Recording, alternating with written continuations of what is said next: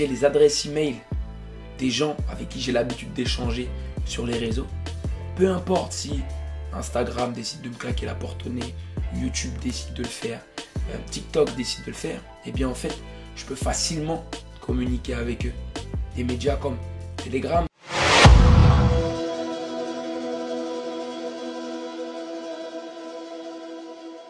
Bonsoir à tous et bienvenue dans ce nouveau format qui n'a pas de nom encore. Euh, et l'idée est simple, c'est que j'ai lancé le format podcast avec euh, Geeks et Junior depuis quelques mois maintenant. On a fait 30 épisodes. Et je souhaitais petit à petit pouvoir faire évoluer cette chaîne YouTube. Pas rester bloqué uniquement dans du format podcast. L'idée des vlogs, etc. Une idée qui m'a traversé l'esprit. Malheureusement, le format vlog, c'est un format dans lequel je n'ai pas envie non plus de m'enfermer. Premièrement. deuxièmement, qui demande quand même de supporter financièrement un lifestyle. Chose que je n'ai pas envie de faire pour le moment par rapport à mes timings. Mais je me suis dit, Pierre, en vrai, tous les cas, tu sais que tu es un gars cool. Ça veut dire que tu peux poser une caméra, mettre une petite musique de fond et rendre n'importe quel sujet intéressant. Ou tout du moins donner, partager tes perspectives qui peuvent être intéressantes. Et l'idée aujourd'hui, bah, c'était pouvoir entamer un sujet. Je n'avais pas réellement de sujet en tête. Et en même temps que j'étais en train d'allumer les caméras, etc., je me suis dit que je pourrais parler de cancellation. Le fait d'être cancel. Le fait d'être supprimé de la société, supprimé des réseaux, supprimé d'Internet. Parce que j'ai l'impression que aujourd'hui, c'est un petit peu la sanction ultime que les gens peuvent recevoir sur Internet. Et en parler parce que ça m'est arrivé il y a quelques semaines, plusieurs fois avec TikTok et plus récemment avec Instagram. Et du coup, l'idée c'était de pouvoir vous partager mes perspectives par rapport au fait d'être cancel. Parce que ce que je trouvais amusant, c'est que je vois tout type de gens être cancel ces derniers temps. Ça peut être des influenceurs par rapport à des propos qu'ils ont tenus ou des attitudes qu'ils ont eues sur Internet. Ça peut être euh, des mecs comme Andrew Tate, avec encore une fois bah, les propos qu'il a tenus sur Internet. Même si, et j'entendais Oussama Hamar discuter de ça dans le dernier podcast avec Yomi Denzel et je trouvais ça intéressant. Oussama Hamar disait Est-ce que ce gars-là, Andrew Tate, a réellement été cancel d'Internet?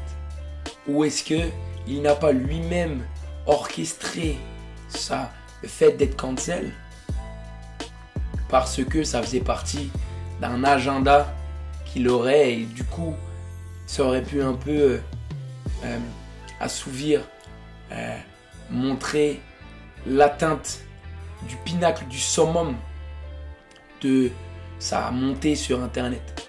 Je trouvais ça intéressant parce que c'est vrai qu'il a parlé de communiquer, il a parlé de preuves tout un tas d'entreprises qui l'ont cancel. Airbnb, euh, tout un tas de banques aussi. Il y a apparemment Tristan Tate, son frère, qui a montré quelques captures de la société Revolut avec laquelle il travaillait, qui l'aurait cancel. Mais toute une campagne, beaucoup plus de, de médias, de sociétés beaucoup plus développées. YouTube, Instagram, Airbnb, même des Uber Eats qui se sont joints à la fête pour montrer qu'eux aussi étaient anti-Andrew Tate. Mais je trouvais la perspective de, de, de, Oussama Ammar sur la peut-être fake cancellation de Andrew Tate intéressante. Parce que, en vrai, bah, s'il a réussi à orchestrer ça, la façon dont ça a été fait et les retombées financières qu'il a eu derrière, même si, oui, en effet, il aurait perdu quelques millions dans l'affaire, ce serait incroyable. Je ne sais pas si vous avez vu toute la campagne de pub qu'il a fait avec Rumble par la suite, puisqu'il a transféré tout son contenu vidéo de YouTube justement à Rumble. Rumble qui lui a signé un gros contrat, qui a financé euh, ses vacances en Croatie, etc. Euh, donc bref, je trouvais ça intéressant. Des mecs comme Kanye West qui, étaient, euh, qui ont été cancel aussi beaucoup plus récemment suite à des propos antisémites qu'il a eu. Je sais pas si encore une fois vous avez vu euh, la campagne de sa nouvelle ligne de vêtements. Alors je sais pas si c'est vrai ou si c'était des trolls de Twitter, mais euh, tout un design qui ressemble à des croix gammées. S'il a fait ça, il est complètement déglingos. Je sais pas si c'est vrai, Twitter est, tellement bon de nos jours que si ça se trouve, c'est un fake et des gens ont fait ça pour troller. Mais connaissant euh, l'étendue de la bipolarité, de la créativité et de la bêtise de Kanye West, je me suis dit que ça pourrait être possible aussi. Ces t-shirts qui sont signés avec euh, une swastika de IE 2024 à voir. Euh, mais donc voilà, je trouvais ce, topic de la cancellation assez intéressant parce que ça démontre aussi euh, l'évolution de notre société. On est passé d'une société qui a 50 ans se battait pour la liberté d'expression, que ce soit euh, donc euh, la liberté d'expression, la liberté de la presse, etc.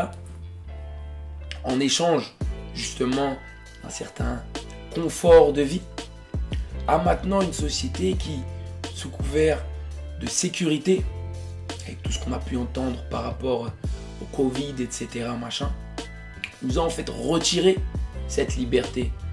Si vous vous rendez compte, je vous le rappelle, 17 mars 2020, je le sais parce que je fais du business, on a quand même fermé le pays. On nous a quand même retiré cette liberté sous couvert de protection euh, par rapport à une pandémie mondiale qui devait tous nous buter. Donc voilà, sans m'étendre sur le sujet du, Covid, du coronavirus, parce que cette chaîne est jeune et que j'ai des ambitions sur cette chaîne et que ah, je n'ai pas envie être cancel, je m'en fous, ça m'est déjà arrivé, mais de devoir redémarrer le travail de zéro. À discuter sur euh, justement ce, cette épée Damoclès suprême qui contrôle en réalité les dires des gens. On a vu les influenceurs faire des dépressions, s'effondrer totalement au moment où justement ils ont été euh, cancel des réseaux sociaux. Et du coup, c'est vrai que bah, justement, je réfléchissais aux perspectives qu'on avait en tant que businessman, en tant que créateur de contenu, pour essayer justement de dépasser cette, cette campagne de cancel culture qui existe de nos jours. J'ai eu la réflexion moi-même quand j'ai commencé à créer du contenu, où je commençais à parler des femmes dans le podcast par exemple où je me suis dit, bah tiens, est-ce que au bout d'un moment, la publicité que je pourrais me manger, donc la mauvaise presse que je pourrais me manger par rapport à mes opinions, est-ce qu'elle pourrait impacter mon business? Et en vrai, en y réfléchissant, je me dis que non. Premièrement, parce que toute publicité, en vrai, est bonne à prendre dans les affaires. C'est-à-dire que même les vues que je partage en réalité, elles ne pourraient pas impacter mon business au point de se dire oulala, s'il applique la même logique qu'il a dans ses relations personnelles, au niveau du business, au niveau de sa société, attention, les femmes sont maltraitées, il va falloir qu'on le cancelle. Ça peut donc plus être un coup de pub peut être bénéfique pour l'entreprise qu'autre chose. Mais au-delà de ça, j'ai commencé à réfléchir justement sur la notion d'audience et sur la notion de communauté. J'en avais parlé dans le podcast justement euh, banni des réseaux sociaux que j'ai posté il y a un mois. En fait je me rendais compte de l'importance qu'on a à l'heure actuelle dès qu'on veut commencer à créer du contenu ou dès qu'on veut faire du business à justement posséder les données sur son audience ou posséder les données sur sa communauté. L'idée étant de dire que demain, si vous possédez votre, les, données de votre audience, peu importe ce qui se passera. Si demain j'ai les adresses email des gens avec qui j'ai l'habitude d'échanger sur les réseaux, peu importe si Instagram décide de me claquer la porte au nez, YouTube décide de le faire, euh, TikTok décide de le faire, eh bien en fait, je peux facilement communiquer avec eux. Des médias comme Telegram, c'est la même chose. J'ai lancé un canal Telegram que vous pouvez rejoindre d'ailleurs si vous le souhaitez bien entendu il y a une cinquantaine de personnes. Et l'idée en fait est de se dire, bah ok, je me suis mangé une première vague de cancellation, d'annulation par rapport à mon contenu. Ok, tiens, demain, il faut que je sois plus smart que ça si je veux commencer à pousser mes, idées, si je veux commencer à pousser mon niveau de vie, mon niveau de vie, mon style de vie, pardon, parce que demain, en fait, du jour au lendemain, tout peut s'arrêter. L'avantage quand vous possédez les, les, données de votre audience, c'est que peu importe ce qui se passe, vous pourrez continuer à discuter avec eux. Si vous voulez leur envoyer, enfin les contacter par rapport à des produits que vous poussez, par rapport à suite de mails que vous poussez, par rapport à des idées, par rapport à des rendez-vous, par rapport à des events que vous voulez leur transmettre. Si vous possédez les informations personnelles sur votre audience, et eh bien à ce moment-là, vous serez en mesure de réellement vous dire j'ai du poids, j'ai de la valeur et peu importe ce qui, ce qui se passe, pardon, je suis capable de communiquer avec eux. C'est Tate qui parlait dans une interview qu'il a faite, je crois que c'était celle qu'avec les, les, Boys, Full Send Podcast, il y a un mois à peu près, où il expliquait lui-même que demain, les réseaux sociaux, les plateformes qui vont prendre de la valeur, c'est celles justement qui pourront se concentrer sur le fait de transmettre ces infos-là. Et la plateforme bah, qui fonctionnera en réalité, ce sera celle qui sera le plus free speech ou le plus transparente par rapport à l'échange que vous avez avec votre audience, l'échange que vous avez avec votre communauté.